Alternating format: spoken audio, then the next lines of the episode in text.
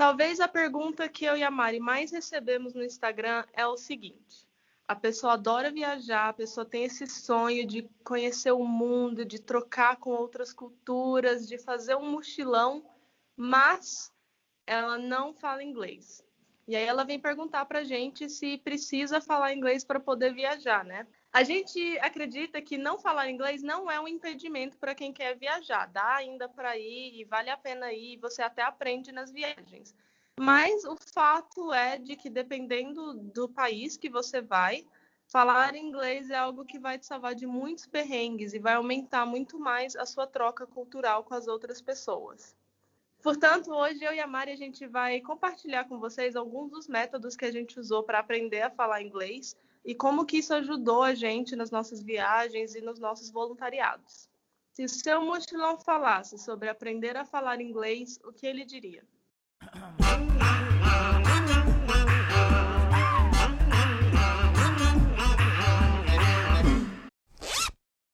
Bom dia, galera! Sejam bem-vindos a mais um episódio do Cime Mochilão Falácia, o seu podcast de viagens preferido que está aqui toda quinta-feira às 7 da manhã, com dicas e histórias de viagem e outros assuntos do mundo dos mochileiros. Aqui quem está falando é a Mari, do Vida Mochileira, e comigo está minha dupla de sempre, Andréa Leonel, do Instagram, arroba.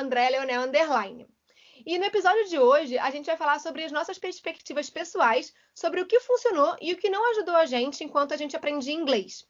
É claro que nem tudo vai servir para todo mundo, afinal, o processo de aprendizagem é diferente para cada um. Por isso, deixem lá no nosso Instagram, Sim Mochilão Falácia, ou no nosso grupo do Facebook, também Sim Mochilão Falácia, como tem sido ou como foi o aprendizado de vocês, para a gente também poder entender um pouquinho mais de outras dicas de como é aprender inglês para cada um. Bom, falando da minha experiência pessoal, para quem me segue lá no Vida Mochileira, né, é, sabe que eu demorei pelo menos uns 10 anos para poder falar inglês é, do jeito que eu falo hoje. Então, eu comecei fazendo inglês no CNA, não sei nem se esse curso ainda existe, mas eu fiz quatro anos de CNA, é, daquele inglês convencional, que tinha lá toda segunda e quinta, uma horinha por dia, uma, uma horinha né, de aula, é, com uma turma que teoricamente era nivelada, mas você percebia claramente que não tinha nivelamento. E eu fiz quatro anos de curso de inglês. E acreditem ou não, eu tinha um certificado, um diploma, dizendo que eu estava apta a falar inglês. Eu nunca consegui falar inglês depois que eu tive esse diploma. Tipo, não conseguia falar. As pessoas me perguntavam qualquer coisa, eu não conseguia falar mais do que o famoso How are you? I'm fine. And you? Era tipo, porque você decorava aquela frase, né? É... E aí é muito bizarro porque eu fiz, é, eu fiz intercâmbios e você consegue fazer viagens sem o inglês, mas a sua interação nas viagens é completamente diferente. Uma pessoa que fala inglês para uma pessoa que não fala inglês. Você vai viajar, você vai conhecer os lugares, mas aí a forma como você vai interagir com aquela, com aquele povo, com aquela cultura é completamente diferente. E aí eu comecei a fazer o WhatsApp, também não sei se esse curso de inglês ainda existe no Brasil, é, mas foi um pouco melhor, a didática era diferente. E aí depois eu fiz é, inglês particular com um professor de inglês. Ele era brasileiro, mas ele morou nove anos em Londres. Então, ele tinha uma didática que a Andréia até vai falar um pouco mais, mas é mais ou menos o que a Andréia, como a Andréia aprendeu, assim. E eu achei que ter o professor de inglês particular foi muito mais assertivo, assim, sabe? Do que fazer um curso é, de inglês onde você tá ali numa turma que cada um tem um nível de aprendizado diferente. E aí você também tem dificuldades diferentes e, obviamente, você tem vergonha de perguntar, que eu acho que é uma das barreiras maiores para você aprender inglês é a vergonha de errar. Então, eu fiz o meu professor de particular de inglês, mas eu só fui aprender de fato a falar quando eu fiz o meu intercâmbio para a Inglaterra, que foi onde eu vivia né, a cultura 24 horas por dia, é, ouvindo inglês é, no rádio, na televisão, as pessoas na rua, então eu era forçada a falar. Então eu digo que eu aprendi de fato inglês vivenciando a cultura. Mas é, teve aí muitas coisas que me ajudaram a é, desenvolver melhor a língua e poder criar mais vocabulário. E também agora você morando com um marido que não fala, bom, que fala um pouco de português, mas que fala mais inglês, né? É mais uma imersão para você, né? Ah, com certeza. O Mark é, me ajuda muito, assim. Quando eu comecei a namorar com o Mark há cinco anos atrás, é, foi fundamental, assim, para para eu entender que, tipo, existem as barreiras da língua, sim, de aprendizado, porque é normal a gente estar tá aprendendo uma nova língua, mas é super possível. E aí, quando você é, mostra para a pessoa que você está querendo aprender, é, e aí você pede para ela te ajudar com vocabulário e te corrigindo também, flui muito melhor. Então, o Mark me ajudou bastante, ainda me ajuda, né? É, porque o processo também de aprendizado ele é quase eterno, assim, né? Muito. Até se você pensar assim em português, né? A gente não sabe todas as palavras em português, né? Tem coisas que a gente não sabe como chama. Então, é, o aprendizado da língua ele é para é sempre, assim, né? Você nunca falar, ah, pronto, aprendi, morri, nunca mais vou, vou aprender essa, nunca mais vou estudar essa língua, nunca mais vou aprender uma palavra nova. Isso não existe, né? Até porque também se você se você para de treinar aquela língua, você esquece, né? É, Isso. Até mesmo que, por exemplo, eu sabia um pouco de espanhol, comecei a aprender o inglês e comecei a focar em aprender inglês e esqueci completamente de, do espanhol. Hoje em dia eu sei o básico do básico. Então, eu acho que é o treino também é muito importante. É você não, não se dar por convencido de que ah, agora eu já aprendi inglês, não preciso mais treinar. Principalmente para quem mora no Brasil, né, que não tem o contato com a língua o tempo todo. Então tem que estar tá sempre mesmo treinando, porque senão esquece. É, exatamente. É, para mim, eu, eu aprendi. É, eu cheguei a fazer alguns cursinhos, assim, eu tive inglês na escola, né? Mas todo brasileiro sabe que o inglês que a gente aprende na escola e nada é muito próximo, né? É, mas eu comecei a aprender mesmo sozinha. Com mais ou menos uns nove anos, eu, eu gostava muito dos Backstreet Boys. E aí, o que, que aconteceu? Eu ouvia muito as músicas e algumas palavras foram entrando assim, né? Foram, eu fui absorvendo algumas palavras. E eu também assistia muita entrevista com eles na MTV e na, na TV e tal. Eu tinha aquelas fitas VHS, aquela coisa, né? Tipo, a gente aí gravava, aí eu tinha um monte, assim. Tudo que eu via deles na TV, eu gravava no VHS. para quem é, tem menos de, sei lá, 20 anos, o VHS, gente, era a fita, né, que a gente tinha, porque não tinha YouTube na época, não tinha nada disso, né? É, e aí, tipo assim, eu assistia essas fitas várias vezes, milhões de vezes. E aí, acho que até a repetição, né, de ouvir eles falando a mesma coisa e com a legenda ali, eu fui, fui aprendendo. E claro, eu acho que mesmo eu só tendo nove anos na época, tinha um interesse meu, assim, de, de querer aprender, né? Porque ser exposto à língua, a gente até é, até quando a gente não quer, né? Tipo, os filmes normalmente são em inglês, né? Tem o cinema brasileiro, claro, mas ah, os filmes mais populares vão ser em inglês, a gente assiste com a legenda. Então tem a coisa do, de ter o interesse também de, de aprender e de prestar atenção, né? Mas com nove anos eu comecei com isso e tal, e aí eu comecei a, a querer falar inglês, eu comecei a escrever também, comecei a chegar num nível assim intermediário ali com os 12 anos. Os meus pais, é, principalmente a minha mãe, vendo que eu estava aprendendo muito rápido e sozinha, começou também a, a apoiar, né? Tipo, minha mãe me deu os livros do Harry Potter, eu li todos eles em inglês, né? Ela me dava os livros em inglês para eu ler. Isso também é muito importante, principalmente quando é criança, né? Porque os pais têm que também incentivar e estimular, né? É... E aí eu acho que assim, eu fui mudando de gosto musical, parei de ouvir Backstreet Boys, comecei a ouvir mais rock, mais bandas e tal, mas essa coisa do inglês continuou, sabe? Eu continuei assistindo as entrevistas, porque eu gosto de saber mais sobre se tem uma música que eu gosto muito ou um álbum que eu curto bastante, eu gosto de ir lá ver quem é que tá fazendo esse álbum, né? E aí eu fui ouvindo as entrevistas e comecei a já tirar legenda e tal, e fui me, me, aperfeiçoando. Eu tinha um site de uma banda que eu até comecei a trabalhar com essa banda no futuro, né, anos depois. E eu, eu traduzia o site em português para o inglês, isso com uns 15 anos.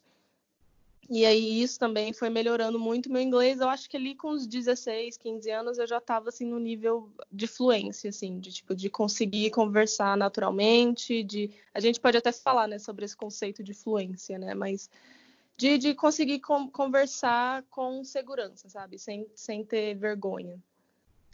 É, mas eu acho que nessa questão da, da, da fluência, assim, tem são dois patamares assim que eu falo, né? Você é o fluente, fluente mesmo, assim, tipo, ah, eu sei, eu consigo me comunicar, consigo passar aquilo que eu estou tentando me expressar, né?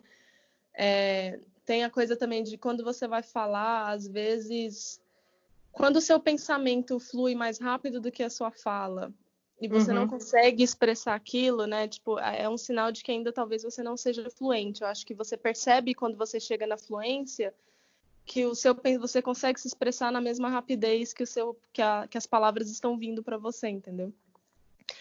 E, e aí isso é um grau de fluência, assim, da forma que eu vejo, assim, né? Isso é um grau de fluência. Mas aí tem um outro grau, assim, mais acima, que é a questão do, do inglês de rua, de você entender as expressões, de você entender o humor, de você é, usar gírias e tal. Isso também é importante para fluência. E eu acho que isso é tipo um outro nível de fluência, sabe? De você conseguir entender a cultura daquele país através da língua, né? E aí isso eu também só fui, assim como a Mari, né? Tipo, depois que ela mudou para Inglaterra, melhorou muito, né? Esse nível de fluência eu só fui é, atingir mesmo quando eu mudei para Inglaterra com 21 anos, né? Faz oito anos já. É, que eu mudei para Inglaterra, eu morei lá sete anos, eu só convivia com britânicos, tinha conhecia brasileiros, pessoas de outras nacionalidades, mas é claro que a exposição ao inglês é muito maior, né, quando você mora em outro país. E, e aí, nesse ponto, eu já cheguei nesse nível de, tipo, entender as expressões, entender o humor, é, você ser engraçada naquela língua, que é uma coisa que também vem com a fluência, né? A gente é... sempre fala que é, quando você começa a pegar fluência, você já começa a fazer piada em inglês, né? É, é. é, quando você começa a fazer piada e as pessoas riem daquela piada porque ela é engraçada e não porque tem pena de você, que você já começa a pegar uma fluência. Exatamente, tipo, e é, isso vem, isso não é algo que você aprende em escola de inglês, em CNA ou em qualquer curso que você vai fazer, sabe? Tipo, isso é coisa que você aprende com exposição. E aí, assim, eu quero, para os ouvintes que não têm a possibilidade, ainda mais agora, né, em tempos de pandemia, né, não tem a possibilidade de mudar para outro país, né, mora no Brasil ainda, é, tem como sim você se expor ao inglês, você, é o que eu chamo de imersão, né, que é tipo, você estar completamente em contato com aquela língua, não só no momento que você está estudando gramática, que também é importante, viu, gente? É estudar gramática. Se você curte a gramática, saber o conceito das palavras e tal, é legal estudar. Mas na parte da conversação também é muito importante essa imersão. É, de você ir lá e no Netflix e em vez de colocar uma legenda em português, não pôr legenda ou pôr uma legenda em inglês de você ouvir uma música prestando atenção nas palavras. Tipo, tudo, tudo isso é um negócio que vai te ajudar a chegar na fluência mais rápido. E uma outra coisa que vai te ajudar a chegar na fluência mais rápido é o meu curso do Blab, aquela, né? é, eu comecei a, a, dar. Eu não gosto de chamar de aula, porque as pessoas que estão é, fazendo essas sessões comigo, elas sabem disso. Tipo, é muito mais natural, é muito, uma coisa muito mais é, orgânica, assim. É, eu estou fazendo essas sessões de conversação online, então se vocês estiverem interessados, o nome, eu dei um nome para o serviço que chama Blab. Blab em inglês significa quando você começa a falar assim, sem pensar muito no que você está falando, sabe? Que você só está, sei lá, não, não sei um equivalente. Devaneando, né? Quando você é, começa tipo a falar e, e, não para de falar, começa a devanear. Isso, devagar. É devagar, não é a palavra mais. Devanear e devagar são a mesma coisa, tá? São sinônimos, tá? Olha aí, você tá não. Ó, aprendendo em português aí, ó. Preciso melhorar minha fluência no português. Mas é isso, tipo, blab é você sair falando, sabe? E é isso que eu quero ajudar as pessoas a, a fazer. Então, eu tenho essas sessões, é, são 45 minutos online que a gente senta pelo Zoom ou pelo Skype e a gente conversa. E aí o legal que eu, que eu quis muito fazer, trazer para essas sessões, é fazer ela ser totalmente personalizada para você. Porque vocês sabem vocês sentam lá no seu cursinho de inglês e aí vocês vão falar sobre uma, um assunto que tipo não te interessa, que você não tá cagando para aquilo. Não, você não absorve aquilo da mesma forma, sabe? Então é, quando vocês entrarem no meu Instagram, arroba underline, ou entra lá no Se Meu Mochilão Falasse também, a gente vai deixar um link. É, vai ter um formuláriozinho para vocês preencherem, é, falando sobre os seus interesses e o seu objetivo. Eu gosto que seja bem específico, sabe? Para a gente poder fazer as sessões bem customizadas para vocês. E aí, além das sessões, toda semana eu envio para quem está fazendo as sessões comigo uma newsletter, que é um e-mail com três conteúdos em inglês totalmente personalizado para vocês sobre o assunto que vocês gostam. Então, por exemplo, eu tenho uma pessoa que está comigo que ela gosta muito de astrologia. E aí eu mando para ela na newsletter conteúdo sobre astrologia, tudo em inglês, vídeos, né, para ela treinar o ouvido, e aí depois a gente entra na sessão e a gente conversa sobre o conteúdo que eu enviei. Então é tipo muito mais orgânico, a pessoa está aprendendo, mas ela não está vendo que ela está aprendendo, sabe? Então é isso, eu queria só falar para vocês, assim, se vocês tiverem interesse, está na quarentena, está querendo melhorar o inglês, é, até sabe, tem um inglês avançado, mas não tem com quem praticar, né? É, quem mora no Brasil tem essa dificuldade, né, de se expor à, à língua inglesa, porque não tem com quem conversar. É, entra lá no meu Instagram, arroba underline, ou manda lá no Se Meu Mochilão Falasse, a gente manda o link para vocês e vem fazer o blab comigo, tá? É 45 reais por semana, então é um precinho bem justo. Tá bom, gente? E o legal de falar que o que a Andrea falou desse, dessa questão de ser personalizado é muito importante. E eu percebi isso justamente na comparação, como vocês sabem, eu fiz diversas formas, né? É, tentei diversas formas para aprender inglês. E quando eu fui fazer o professor particular, a diferença era enorme, assim, do quanto eu evoluí em seis meses de professor particular do quanto eu evoluí em quatro anos de CNA. Porque nas minhas aulas com professor particular era sobre o que eu queria falar. Então ele falava assim, Mariana, do que, que você quer falar hoje? Eu falava, ah, eu quero falar sobre a minha viagem que eu fiz de intercâmbio para Portugal. E a gente conversava em inglês sobre isso, então era sobre a minha vida. É, e aí ele me, me dava né, é, trabalhos de casa para eu uh, estudar, então vídeos, mesma coisa que a Andrea tá fazendo com a, com a galera do Blab, eu fazia com meu professor de inglês particular. E é bizarro, quando você tem esse, esse essa paixão, né, pelo que você está estudando, é obviamente você vai se esforçar muito mais do que você está falando de uma coisa, sei lá, é, de carros e você não gosta desse assunto, você fala, meu Deus, pra que eu tô. É como, como quando a gente tá no, no ensino médio, você tá aprendendo química e você quer fazer, sei lá, história. Você fala assim, por que, que eu tô aprendendo isso? Exatamente. Então, eu acho que, que faz total sentido essa questão de você treinar o inglês, né, e melhorar a, o seu desenvolvimento através de assuntos que você gosta. Porque você se sente até mais feliz e mais motivado para estudar mesmo aquilo faz mais sentido para você, né? Tipo, uma das meninas lá do Blab, ela, ela morou em Brighton, né? Que é uma cidade lá no Reino Unido. Ai, amo, amo. Você gosta, né? Eu também curti, eu curti muito Brighton. E, e aí eu falei para ela assim, né? Ela me falou isso e aí eu mandei na, na newsletter um conteúdo sobre Brighton e aí eu falei para ela na próxima sessão você vai ser a minha guia de Brighton, então você vai ter que me falar Tipo, eu nunca fui a Brighton, tô indo amanhã. O que, que eu faço? O que, que tem para fazer? Como é que é o transporte? O que, que, que, como é que eu chego lá? Então é assim, tipo, são coisas que fazem parte do seu universo, sabe? E aí para absorver é muito melhor, porque eu acho que língua é muito diferente de você aprender uma coisa, uma outra matéria na escola, sabe? Eu não sei por que, que as escolas ensinam inglês da forma que elas ensinam, porque é diferente, sabe? É uma coisa de, de imersão e é, uma, é um, sei lá, acho que é até uma parte diferente do seu cérebro que, que entra, na, na que, que, aprende isso, porque é muito diferente de você aprender fórmulas de química, sabe? Não dá para ficar decorando as coisas, né, Mari? Tipo, tem que ser uma coisa orgânica, tem que ser um negócio que sai. Porque na hora que você vai conversar com alguém, as frasezinhas decoradinhas que você tem lá não vai servir para nada, né? Sim, no final das contas, se a pessoa mudar um pouquinho o roteiro que você aprendeu, aí você vê que era o que aconteceu comigo, porque eu tinha todo um roteiro decorado na minha cabeça. Então, se a pessoa falasse qualquer coisa diferente do que eu tinha decorado, eu, eu ficava. Eu ficava tipo, meu Deus, o que, que eu falo agora? E assim, às vezes mudava, só invertia a ordem, eu ficava desesperada e não conseguia dar procedimento à conversa, e ficava congelada, falava é. nada. E fora que muitas vezes, tipo, ninguém. O inglês que a gente aprende na escola é um inglês tão engessadinho que ninguém fala daquele jeito, sabe? My name is. Pois é, tipo, ninguém conversa daquele jeito. Eu não sei por que, que eles ensinam daquela forma, né? Mas é por isso que as sessões do Blab é legal também, porque você aprende inglês de rua, se foi isso, né? Tem, eu tenho pessoas que querem aprender o inglês de negócios, então aí eu falo de uma forma mais formal com elas, né?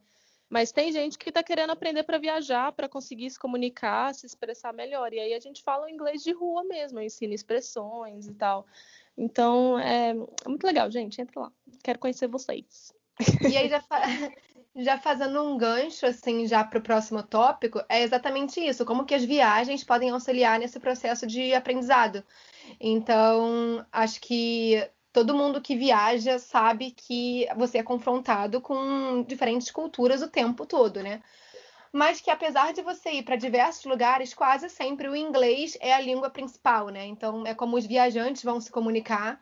Talvez com a população local não seja em inglês, talvez vocês acabem conversando por mímica, porque até quando eu fui morar na Tailândia, nem todo mundo falava inglês, então a gente conversava por mímica.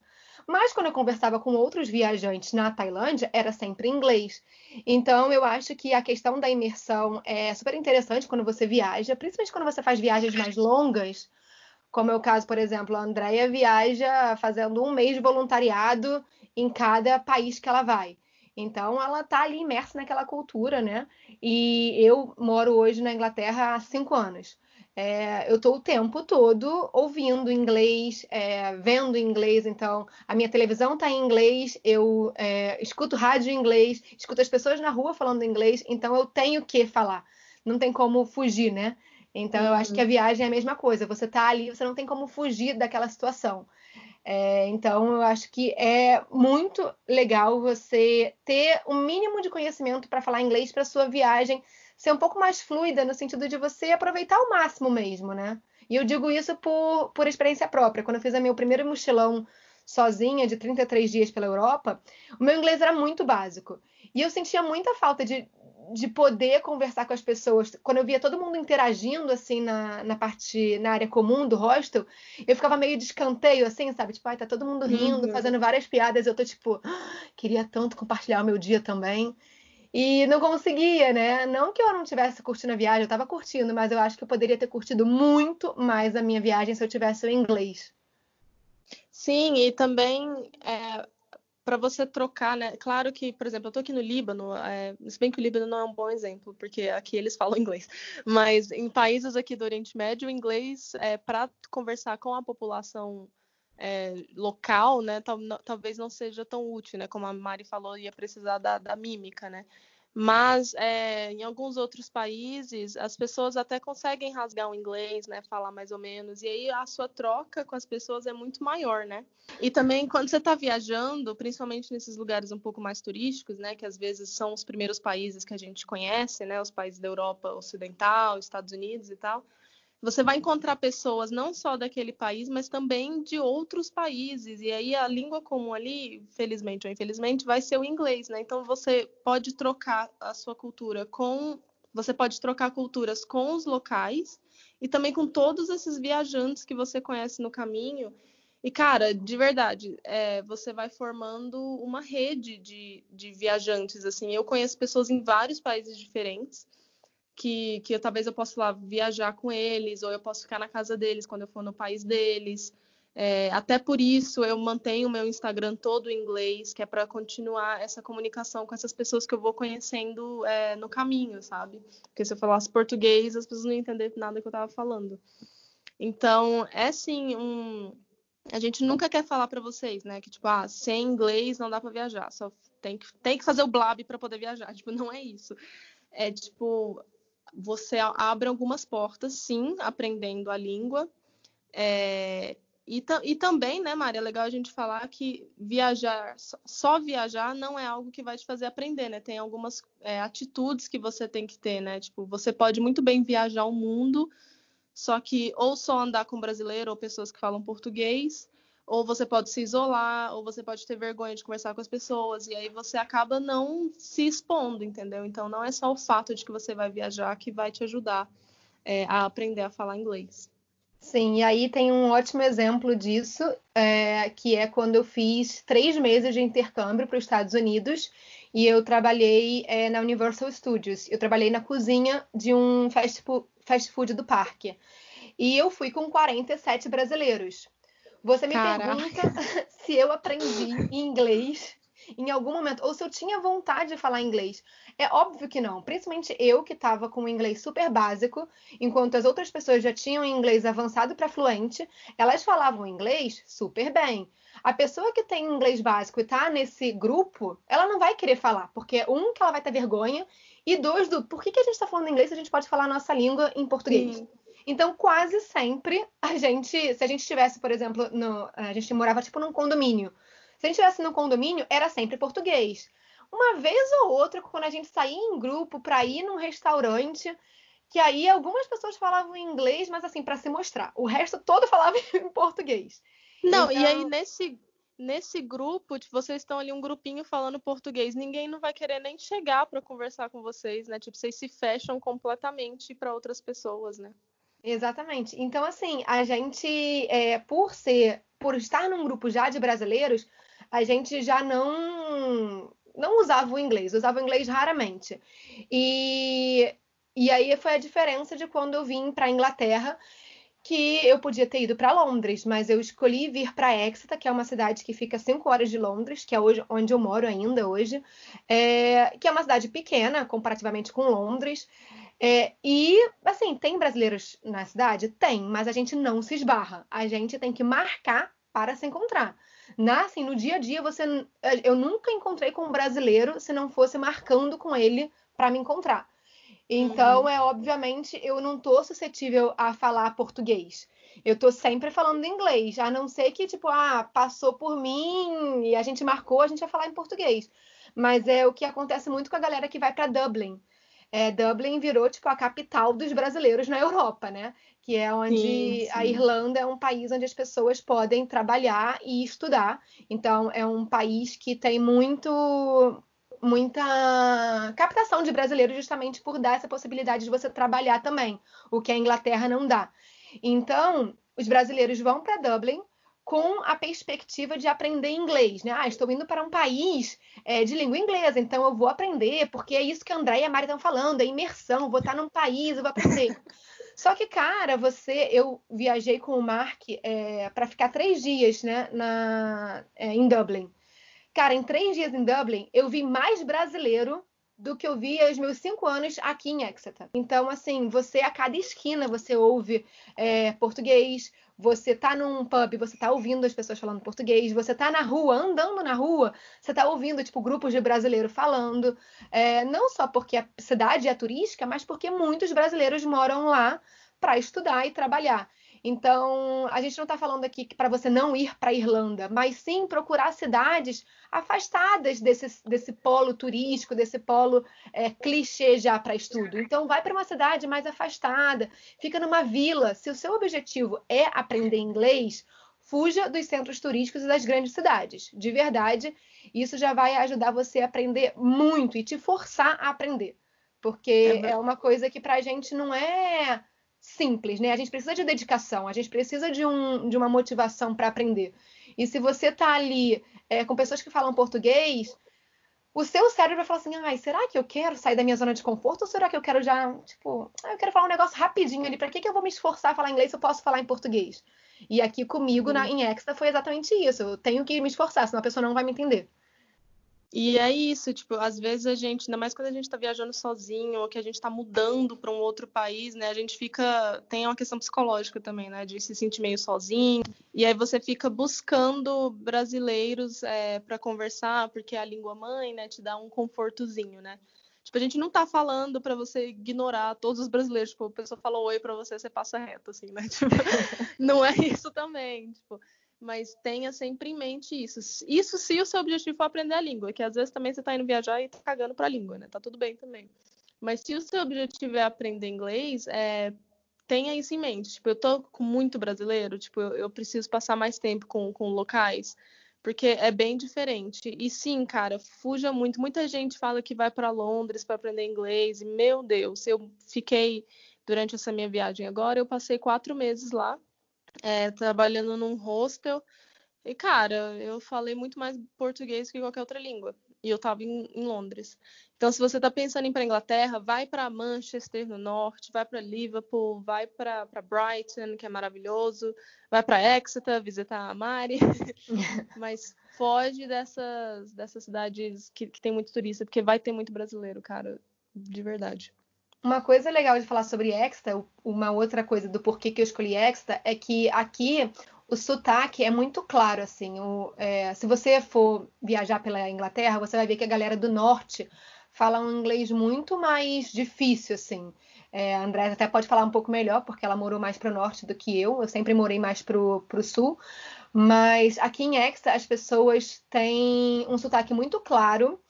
É, tem poucos brasileiros e o custo de vida também é mais barato, assim. Eu talvez seja mais ou menos o mesmo custo de vida de de Manchester, eu, eu acho. Mas a questão do inglês, assim, para mim foi um, tipo, um achado, assim. A galera de Exeter tem um, um sotaque que para mim é muito mais claro do que a galera de Londres, por exemplo, é, e do que a galera do Norte. A galera do Norte, eu ainda estou tentando entender.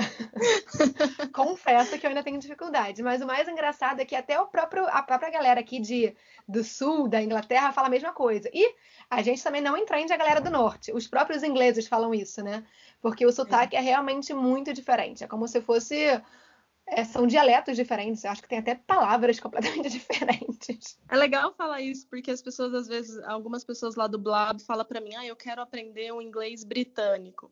Mas é que não existe, né, o, o sotaque britânico, porque são tantos sotaques diferentes, gente, vocês nem imaginam, assim. Uma é pessoa... o sotaque da rainha, né? Você quer aprender é... o sotaque da rainha. Você quer aprender o sotaque do Hugh Grant em um lugar chamado Notting Hill. É aquilo que você quer quando você fala, é. né? Inglês britânico. Mas aquilo lá é um sotaque específico de Londres. Pessoa... Gente rica em Londres fala daquele jeito, sabe? Mas até Londres tem sotaques diferentes. Sim, mas... da região. Sim, e... mas esse negócio do sotaque é legal falar porque Sim, você, você não morando em Londres, você vai encontrar uns sotaques diferentes que talvez você nunca tenha ouvido e tal. É, eu morei, dos sete anos que eu fiquei na Inglaterra, eu morei três anos em Londres e quatro em Manchester. Quando eu fiz essa mudança, mesmo eu, eu sendo fluente, tipo, sim, pegou um pouco o, o sotaque. Eu entendia o que eles estavam falando, mas tem esse negócio das expressões, as gírias, é totalmente diferente, o humor é diferente, sabe? E aí você vai aprendendo. E tudo isso é, é acostumar o ouvido. Tipo, a Mari não entende porque ela não, não vai para lá, né? Ela não, não, não, se expõe muito àquele sotaque, né? Então, é, se, se ela, se ela mudasse um, um cara de, de Liverpool aí para casa dela, ela ia, ela ia acabar se acostumando e ia entender melhor, entendeu? Mas... Sim, com certeza. É exatamente isso. É tempo e treino, né? Você tem que estar tá sempre treinando e sempre se colocando ali a a estudar e, e, aprender e se colocar ouvindo mesmo, né? Treinando seu ouvido. É, e eu sempre falo assim para os meninos do Blab, tipo, não se preocupe muito com o sotaque, a não ser que você tenha uma paixão pela, pela Inglaterra e você queira aprender o sotaque.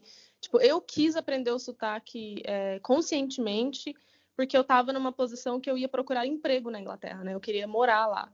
Então, as, a gente que não tem passaporte europeu e a gente vai para lá, a gente está em muita desvantagem em relação às pessoas locais, porque tem a questão do visto e são várias regras, a, a empresa até tem que pagar para te patrocinar, para você ter um visto e tal.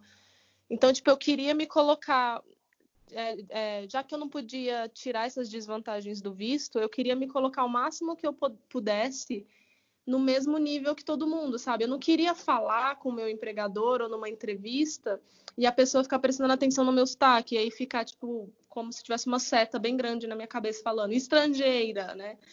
Tipo, eu não queria isso, eu queria me quase que me camuflar. Como é que fala? Camuflar, isso. Eu queria quase que me camuflar com todo mundo, né? Então eu comecei a prestar atenção no, no jeito que as pessoas falavam, e corrigi a minha pronúncia. Quando eu fui para Inglaterra, eu falava inglês americano.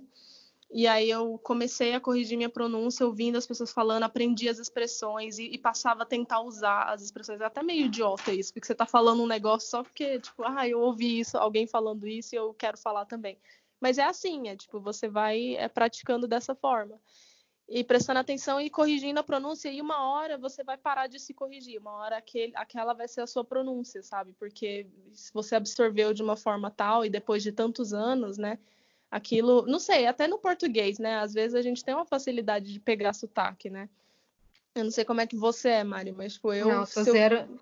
eu sou zero. a minha irmã de 11 anos, ela pega sotaque rápido. Agora vai eu. Não consigo, nem as pessoas ficam. Sabe quando as pessoas falam inglês de Portugal? Quando as pessoas falam português de Portugal? É, eu não Sim. consigo fazer o sotaque. A minha irmã de 11 anos consegue, tipo, ela ficou, sei lá, cinco dias no Porto e ela tava falando já. Eu falei, meu Deus, como? Como? Não, cara, eu, eu absorvo tudo. Tipo, eu lá no, no hostel lá em Londres, eu tinha uma amiga que era de Curitiba e eu já tava pegando o jeito dela falar.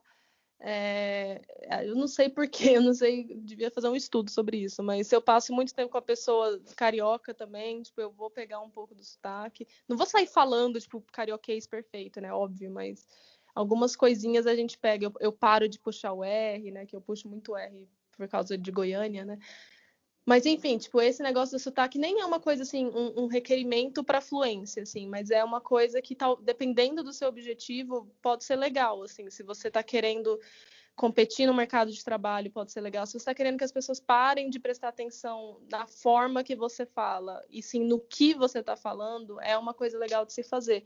Mas o mais importante, mais importante do que sotaque, é pronúncia. É falar as palavras de uma for da forma correta, assim tem muitos sons né, na língua inglesa que a gente não tem na língua portuguesa.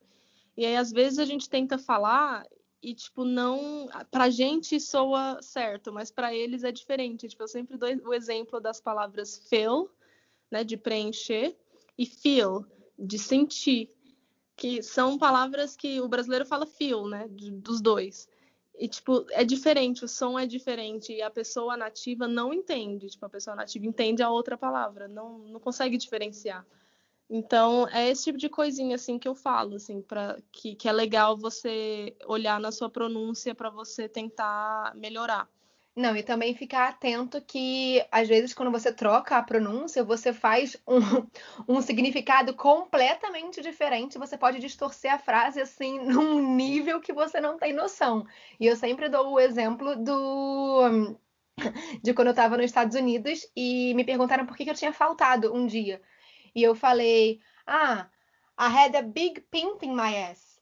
E aí e aí as pessoas, tipo, não, não é possível. E eu, yes, big pimp, big pimp. E aí todo mundo ficou me olhando com uma cara assim de espanto. E eu cheguei em casa, eu falei para as minhas amigas brasileiras, eu falei, cara, todo mundo me tratou muito estranho hoje. Aí elas já botaram a mão na cabeça e falaram assim, Mariana, o que, que você falou? Que eu era assim, a conhecida por falar merda. E eu, que, ela falou, o que, que você falou? Eu falei, ah, eu falei, I had a big pimp in my ass. E aí foi por isso que eu faltei o trabalho. Aí ela, não. Aí eu falei, sim. O que, que significa? Aí ela falou, ah, você basicamente falou que você faltou porque você tinha um cafetão, um grande cafetão na sua bunda. Eu falei, não, não falei isso. Eu falei que eu tinha uma espinha. Ela, Mariana, espinha é pimple. E eu falei, mas eu falei pimp. Aí ela, pimp é uma coisa, pimple é outra coisa. Eu, Totalmente diferente. Totalmente. E aí o brasileiro fala, não, mas é igual, parece aí tão dá igual. Dá pra entender, tipo... né? Tipo, aí se a gente fala, é dá pra entender. Eles estão fazendo... É. Eles estão fazendo corpo mole, eles não entendem porque eles não querem, mas não, tipo, é outra palavra. É uma... E aí o contexto foi completamente distorcido, as pessoas me olharam com uma cara muito estranha e ficaram sem falar comigo por uns cinco dias, até eu ir lá e falar, gente, era pimple. Era pimple, não era pimp. E aí foi uma situação bem constrangedora, inclusive. E Deviam estar tá achando que você se prostituía, né? e que eu faltei o trabalho para fazer isso. Agora... Para se prostituir. Exatamente. Ou seja, é, mudei completamente o sentido da história e, e, a gente faz isso com muitas outras palavras, né? É, e aí eu acho que é interessante falar para as pessoas, até para a gente já entrar no próximo tópico, é, o que, que ajuda né, a gente a, a aprender.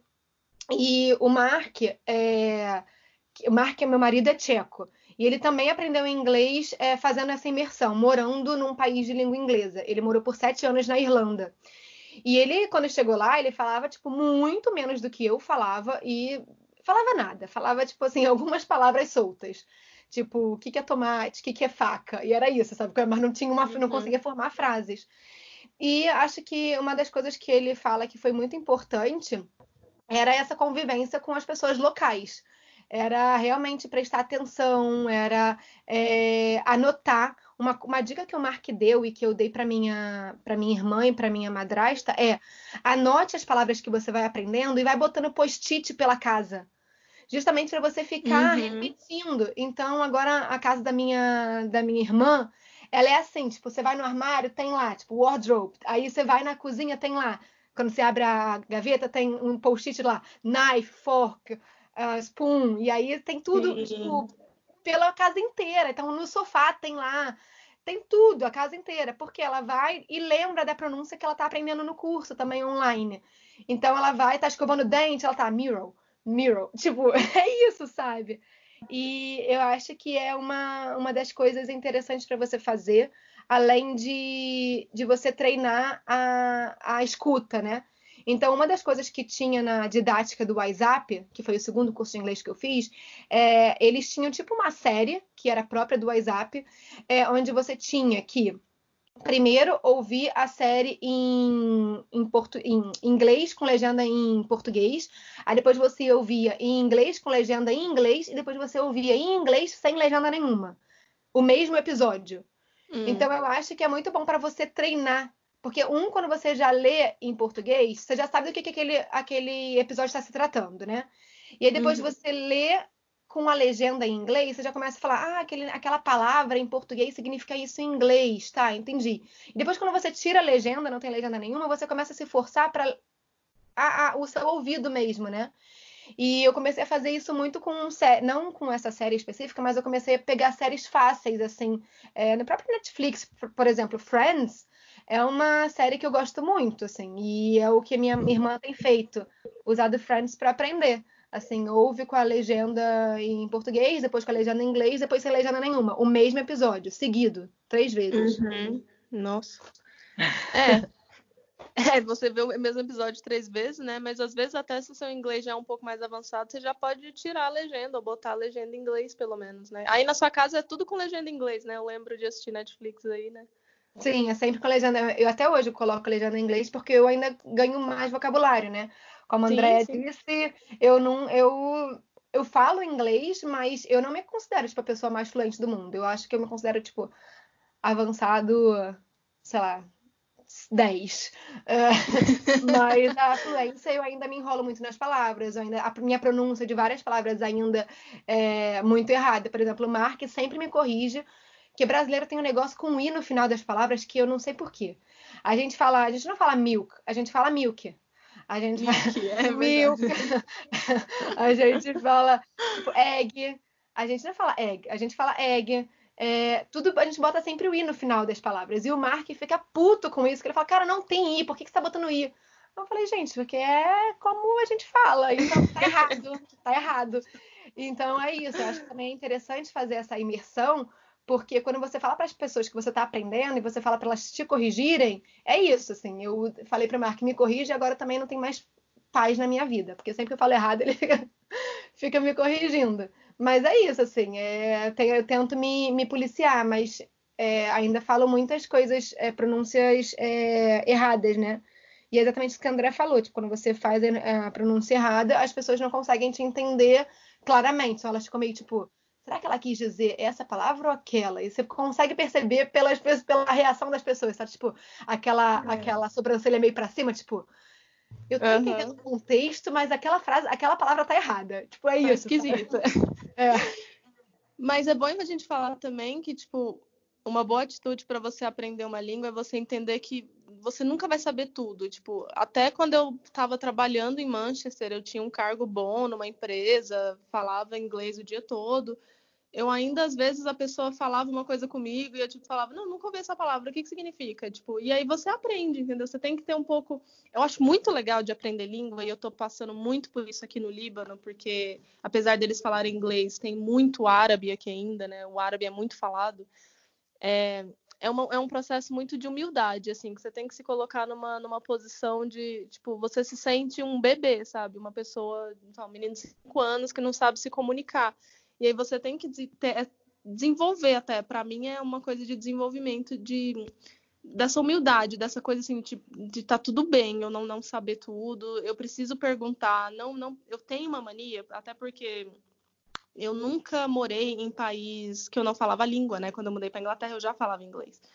Então, vindo para cá, eu já estou aqui no Líbano há três meses, então eu estou morando aqui, né? Já tem até a conta aí no Líbano, né? Já tem até endereço fixo. É, gente, mudei. Sem querer, mas mudei. Eu tô brincando, viu, gente? Eu, eu vou sair. É, mas. mas e aí, assim, eu, eu não tenho essa, muito essa prática, assim, de morar num lugar que eu não falo a língua. E aí, às vezes, eu tenho uma mania de, tipo, as pessoas estão falando comigo, eu tô ouvindo uma pessoa falar árabe. E assim, eu entendo mais ou menos o que ela está querendo dizer pelo contexto e porque aqui eles misturam muito árabe com francês. E eu falo um pouco de francês, então eu consigo entender, mas aí tem uma palavra que eu não entendo. E aí eu não pergunto o que é a palavra, porque eu fico assim, ah, não, deu para entender mais ou menos, é isso. Tipo, mas não, essa é uma atitude que não, não ajuda a aprender, né? Tipo, a gente tem que ter essa humildade de chegar e falar, cara, você falou essa palavra aí, eu não, sei o que, que é, não. Que isso? Me explica né? E é assim que você vai aprendendo, tem, e sem medo de errar, e você tem que sair falando também, que é uma coisa que eu estou desenvolvendo aqui. É, o meu árabe é menos que básico, ele é assim, eu sei palavras, eu não sei fazer é, frases. E é muito foda, porque a gente, eu tô num país que a maioria das pessoas fala inglês. Aqui é o pior país para você aprender árabe, porque aqui a pessoa ou fala inglês ou fala francês. Então, tipo, árabe, você, se você não quiser usar, você não usa, entendeu? Mas eu tento, tipo, eu, eu, vou pedir, fui comprar falafel outro dia lá em Beirute, e aí, tipo, eu sabia que eu podia falar inglês com a pessoa, e aí a minha amiga que estava comigo, ela é norueguesa, mas tá aprendendo árabe, ela tem um árabe muito mais avançado do que o meu. E ela falou: "Não, pede em árabe, você vai pedir em árabe". E aí, até porque ela estava ali comigo, eu me senti mais segura, e aí eu pedi em árabe, tipo, eu pedi falafel em árabe. Nunca pensei que eu ia fazer isso na minha vida. Mas é isso, você se, se jogar também. E é difícil para quem é tímido, né? Porque às vezes, tipo, não é culpa da pessoa, né? Ela é tímida, ela é introspectiva e às vezes conversar não, não é algo que vem naturalmente para ela, né? E talvez nesse tipo de caso seja bom você ter uma, uma aula de conversação online ou ter uma pessoa que você se sente mais confortável e tipo se obrigar a sentar com ela e conversar com ela ali, né? É, para se forçar, se, se, conversar e interagir é algo que não vem naturalmente para você, né? O que não é o caso da Mari, né, Mari? Você. Ah, não. E aí, para mim, eu me descobri quando eu entendi que errar fazia parte do processo de aprender. É, porque eu acho que quando você, desde muito novo, quando a gente começa a fazer curso de, de inglês, pelo menos a, a percepção que eu tinha era que era meio que uma competição, sabe? Você tá ali na sala de aula e parece que as pessoas inconscientemente estão competindo para ver quem é melhor. O que eu acho que é uma coisa natural de todas as salas de aula, né? Ficar todo mundo uhum. competindo para ver quem é melhor. E, isso me dava uma, uma, um nervoso tão grande, tipo assim, cara, eu sei que eu sou ruim, então eu não vou nem tentar. Porque aquela pessoa já mostrou que ela é melhor. Então, para que que eu vou tentar? E aí, essa, esse mindset, essa mentalidade de, pô, não vou nem tentar, é que me atrapalhava de aprender, porque assim, no final das contas, aquela pessoa ser melhor do que eu naquele momento não significava que eu não poderia também ser boa em algum momento no meu próprio aprendizado, sabe? Então, comparativamente, eu olhava para aquela pessoa e falava assim, cara, eu sou pior do que ela, eu não vou nem tentar. E aí eu deixava de ser boa para mim mesma. Então, uhum. eu acho que quando eu aprendi isso, e eu só aprendi isso de poder errar quando eu comecei a fazer o inglês particular, que o meu professor falava, Mariana, você precisa falar. Porque como é que eu vou saber se você está aprendendo ou não? E eu, ai, não, vamos tentar semana que vem, vamos tentar semana que vem. E ele, não, fala, fala tudo que você consegue agora. E aí eu começava a falar e ele viu, tá muito melhor. E aí é óbvio que quando você tá com o inglês é, com um professor particular, ele vai avaliar você, não tem ninguém para ele comparar, né? Então ele fala, cara, você tá muito melhor do que você acha que você tá.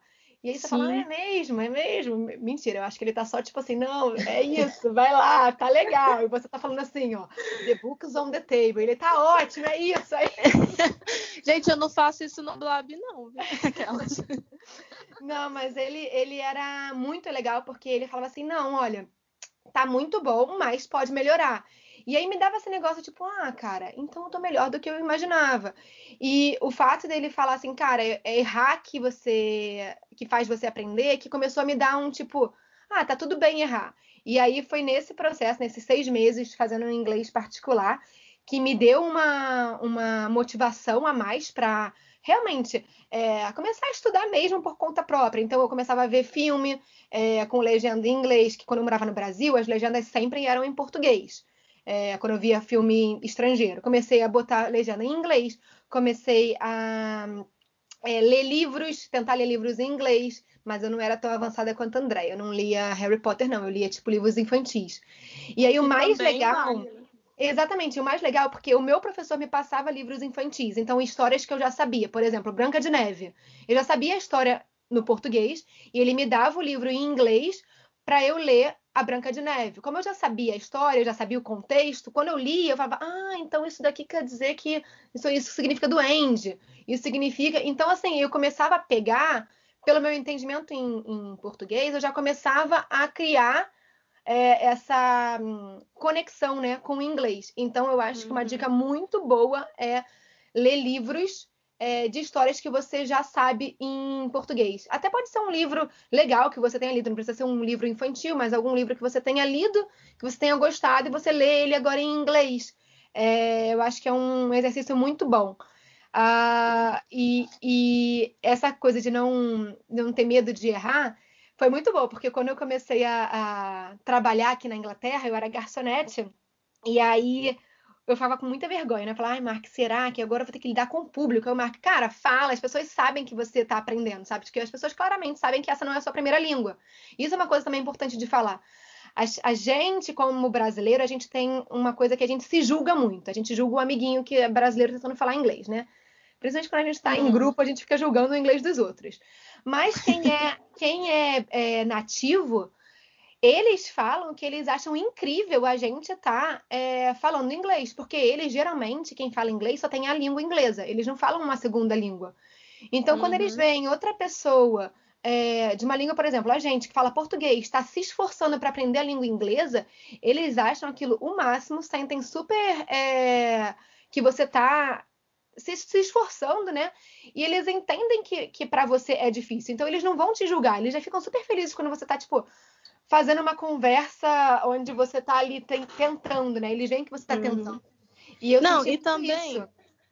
E também, outra coisa que eu queria falar sobre. Quer, quer saber um, uma pessoa para errar na hora de falar, para falar as coisas errado? É nativo. Nativo fala. Pensa na forma que vocês falam português. Vocês falam tudo certinho, vocês não falam, vocês falam errado a gente o, o, falar, né, a gente não fica seguindo gramática para falar e a gente fala errado mesmo. E eles, nossa, tem uns erros que, inclusive, eu sempre falo isso, que quando o estrangeiro ele fica fluente, ele fala inglês muito melhor do que o nativo. Porque o, o nativo tem vários vícios de linguagem, de coisas que eles aprenderam de, de criança, né, que nunca mudaram. É, um, exemplo, um exemplo clássico é o tal do, por exemplo, I would have, né? Eles falam would off, né? E eles escrevem também would off em, em, vez de have, né? Tipo, eles falam, é porque se pronuncia parecido, eles trocam a palavra. Isso é muito comum. Outro exemplo é o tal do é, né? De seu, de you are, né? Quando eles abreviam, eles trocam tudo. Então, nativo erra muito. Nativo, de jeito nenhum, tem um inglês perfeito. Então, quando você estiver conversando com o nativo, pensa nisso que provavelmente, dependendo, claro, do seu nível de inglês, mas se você já é um intermediário ali, provavelmente tem regras, tem coisinhas do inglês que você sabe melhor do que ele, com certeza. Isso é muito engraçado de você falar, porque eu acabei de lembrar de um caso que eu fazia aula de inglês aqui quando eu, quando eu cheguei na Inglaterra, eu fazia três é, vezes por semana inglês num curso de inglês aqui que a didática era completamente diferente da didática dos cursos de inglês no Brasil. É, e a gente tinha também, até o que você falou, da gente, a gente tinha uma aula, que era toda sexta-feira, que era aula de vocabulário de linguagem de rua, né? Então, tipo, expressões, né? E aí era engraçado que a professora dava pra gente várias expressões e a gente tinha que usar durante aquele dia, quando a gente saísse da aula. Então, umas paradas às vezes nada a ver, tipo, burn the oven. E aí você falava, tipo, como é que eu vou usar isso? Né, tipo, durante meu dia a dia, porque eu não estou grávida. É, porque é uma expressão que eles falam, ah, I have a bun in the oven. E aí eu falava, não, eu posso falar que não tenho, né, um bun in the é. oven. Mas aí era muito engraçado porque a gente tinha várias expressões que a gente aprendia e a gente também tinha gramática. E eu quase sempre levava o meu caderno do curso para trás do, do bar, eu trabalhava também como bartender. E aí, quando estava calmo, né? Eu começava, tipo, ah, mostrava para os meus amigos que tinha sempre uns, umas pessoas que eram regulares lá no, no bar, que vinham ver, tipo, o que eu estava aprendendo. Eu falava, ah, olha o que, eu aprendi hoje. Elas falavam, não, Mariana, isso está errado. Eu, como é que isso está errado? Eu acabei de aprender na escola. Tá errado, é. não é assim que a gente fala. Eu falei, é óbvio que é assim. Aí ele, não, a gente não fala assim. Aí ele pegava e mudava. Aí eu falei, você tá falando errado. Eu falei, você está falando errado. Aí ele, é. não é possível. Eu falo assim, tipo, há 50 anos. Eu falei, então você tá falando errado há 50 anos. Aí ele, que estranho, eu nunca tinha parado para pensar nisso. E aí é muito bizarro, porque é exatamente isso. A gente aprende a gramática na escola, mas não necessariamente a gente usa ela no dia a dia, falando, né? Então, aí ele começou a olhar para ele e falou: Cara, que engraçado, você me, você me ensinou uma coisa hoje. E eu, ah, estou ensinando pessoas. E, uhum. essa, e essa galera, como eles tinham essas expressões bem do dia a dia, eles tentavam me ajudar a aprender essa, essas expressões mais informais mesmo. Então, eu tinha um caderninho onde eu anotava tudo que eu aprendi no dia a dia. Era mais ou menos a ideia do post-it, mas eu tinha um caderninho que sempre andava comigo na bolsa. Então, tudo que eu ouvia, eu anotava no caderninho. Tudo que eu ouvia. Eu... E foi era muito legal, porque tinha umas expressões assim bem específicas do meu trabalho como garçonete e bartender, né? Uhum. Então acabava me ajudando. Um outro exemplo disso, de você acabar falando melhor do que o nativo, é, eu tive um exemplo muito claro disso lá no meu trabalho. Uma vez a gente estava conversando e aí eu tinha uma colega de trabalho que tinha dois filhos. E aí uma pessoa falou para ela que a filha dela era precocious, né? Que significa precoce. E aí ela falando, ah, eu fiquei indignada, ele chamando a minha filha de precoce, de precocious, não sei o quê. Aí eu falando, não, mas isso é uma coisa boa. Ela, não, significa que a minha filha é vulgar, sei lá, tipo, ela, ela pensou que significava uma outra coisa. E aí eu falei, não, tipo, precoce significa que ela, tipo, sabe mais do que a idade dela, ela é mais inteligente do que as pessoas da idade dela, é uma coisa positiva. E aí, tipo, como você é estrangeira, ele já olha pra você e fala, não, amiga, não é isso não, deixa eu te mostrar aqui. Aí botaram no Google, e é isso, né? Precocious significa isso, ser precoce, né? E aí, tipo, todo mundo, ai, nossa, é verdade. Então, não não questione, não duvide do seu, do seu conhecimento de inglês, gente. Vocês, às vezes, sabem, sim, coisas que nativos não sabem. Aí, ah, outras dicas também práticas, é, além disso que a gente já falou, é ouvir rádio e podcast. Então, procurem podcasts que vocês gostem do assunto e procurem ele em inglês. E aí, né, comece a treinar todo dia, 20 minutinhos por dia, ouvindo aqueles podcasts. Mesmo que você não entenda completamente o significado de todas as palavras, pelo menos vai tentando entender se você está entendendo o contexto né? Isso é importante. Lá na, no, no eu só queria botar esse adentro, eu mando várias sugestões de podcasts para os alunos também, para quem tipo, a pessoa gosta de, sei lá, esporte. Aí eu mando para ela um, um, podcast de esporte. Isso ajuda muito, porque podcast é um negócio que você pode fazer enquanto você faz outras coisas, né? Então é muito bom. Eu estava até, esqueci até de falar, eu vou lançar um, um vídeo agora no Vida Mochileira, que é o Mark falando em inglês, como ele aprendeu inglês. Então, para quem quiser treinar um pouquinho inglês também, vendo o Mark falando, vai estar tá lá no Instagram do Vida Mochileira. Tá bem legal esse vídeo, tá engraçado. Um, outra coisa também é usar aplicativos né, é, gratuitos para você aprender inglês. Então, um aplicativo muito legal que muita gente usa é o Duolingo. O Mark usa o Duolingo para aprender português. É, mas existe várias línguas, tipo inglês, português, italiano, francês, é. existem várias línguas. E aí eu acho que outras dicas também é vocês usarem o YouTube a favor de vocês. No YouTube tem muitos canais de é, pessoas ensinando é, inglês, então dá um, um, Google, coloque assim, canais para aprender é, inglês. Também ajuda bastante a você estar em contato sempre com a língua. É óbvio que é diferente de quando você tem uma conversação onde você pode conversar e ouvir outra pessoa falando inglês, que é o caso do que a Andrea faz no Blab. Mas você pode sim começar a treinar ouvindo outras pessoas falando é, em inglês, né? Nesses, nesse, no caso, nesses canais de pessoas que ensinam inglês. Uma coisa que eu sempre mando para os meus alunos também é tipo, às vezes não é nem você não precisa nem ir num vídeo sobre aprender inglês, mas ah, você curte astrologia? vai buscar sobre vídeos de astrologia em inglês. Às vezes tem uns curtinhos, e aí tem uns que vai ter talvez um vocabulário mais rebuscado, né? Mas vai ter alguns que são coisas mais superficiais, assim, que dá para você absorver melhor também. Sim, e a gente vai deixar lá no grupo do Facebook alguns links que podem ajudar vocês. Então a gente vai deixar o link do Blab, mas vai deixar também alguns links de canais, links de podcast. Vou deixar também um link de um post que eu escrevi para o Vida Mochileira com todas essas dicas que a gente falou aqui no, no podcast. Então, é, se você ainda não faz parte do grupo do Facebook do Cima Mochilão Falácia, entra lá, porque a gente está sempre compartilhando é, materiais extras do que a gente fala aqui no, no podcast. Então, acho que para a gente é, encerrar com essa parte de dicas, é, aprender inglês ouvindo música é muito bom. É, foi o que aconteceu com a Andrea, né? Uhum. Então, o que eu fazia era imprimir a, a, letra da música e eu cantava a música lendo a letra. Porque sabe quando a gente é, até no português, a gente começa a cantar mais música e você fala assim, ih, gente, eu tô cantando a música e não era isso. Português até hoje acontece. É, até hoje você canta, tipo, as músicas da Ocean tudo errado. E aí, é, isso acontece em inglês também. Às vezes você acha que, que, a pessoa falou uma coisa e ela falou outra coisa diferente, você fala, ah, que interessante, agora faz mais sentido a letra, sabe? Então, uhum. eu me senti super é, a pessoa mais fluente do mundo quando eu comecei a entender o que as músicas em inglês falavam. Falei, nossa, eu estou entendendo músicas. Porque antes, para mim, eram só uhum. sons, né? Para mim, eram sonhos. Não Gente, significavam nada pega uns rap, assim, sabe? Tipo, faz um desafio, assim. Tipo, eu quero conseguir cantar essa música, esse rap em inglês aqui, que às vezes é mais rápido, né? E usa umas palavras mais difíceis. Bom, gente, então aqui a gente encerra esse, esse episódio. Espero que vocês tenham gostado das dicas. Se vocês tiverem outras dicas de como vocês estão é, aprendendo inglês ou como vocês aprenderam a língua, deixa pra gente lá no Instagram do Se Meu Mochilão Falasse ou no nosso grupo do Facebook, Se Meu Mochilão Falasse, que a gente vai gostar muito de ver. E quem sabe, se não tiver muitas ideias, a gente não grava um próximo episódio com mais ideias e aí falando de outras formas de aprender, né?